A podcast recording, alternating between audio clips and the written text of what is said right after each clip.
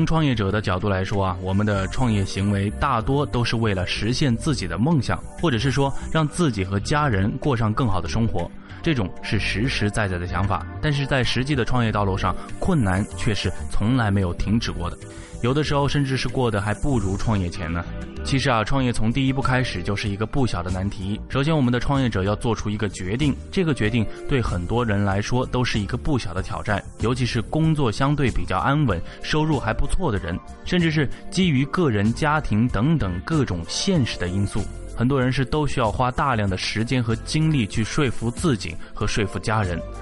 举个例子，陌陌创始人唐岩在创业之前就反复地问自己的老婆：“要是我失败了怎么办？”他老婆说了一些这样的话：卖了房子再创业，如果第三次还不行，我们就离婚。于是啊，唐岩是下定决心去做了他认为对的事情。默默三年上市的成果，也是和他太太的支持是密不可分的。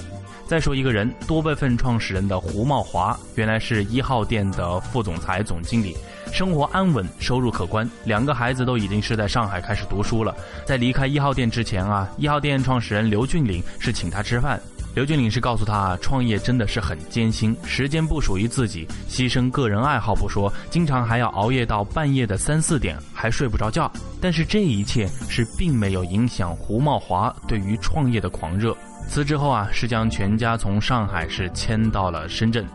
腾讯创业系做旅游社教的李伟，他也同样也是这样的情况。放弃腾讯稳定的工作出来创业时，家人是反对的，但是他还是坚持自己的想法。他的说法就是，家人反对的不强烈，对于他就是支持。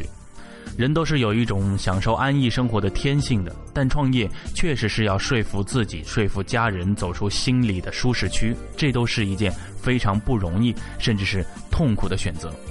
好了，创业者说服了自己，说服了家人。当开始做好决定，准备开始创业的时候，就要去组建团队了。组建团队那是最关键的一环。实际上，人与人之间的磨合是最难的，也是必须经历的。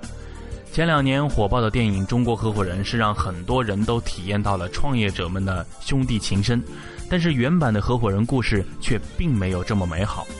轰动一时的泡面吧创始人于浩然和合伙人王冲，在公司 A 轮确认之后呢，是为了争夺公司的控制权，是不惜撕破脸，甚至是删除了公司的代码。西少爷肉夹馍的合伙人也是为了一己的私利，团队分裂后，甚至是闹上了法庭。在我们国人普遍缺乏契约精神和法律意识的环境下，很多人是加入了创业团队，他们并不是真正的热爱这个事业。不过是想傍上大块吃肉、大秤分金这样的结义团队而已。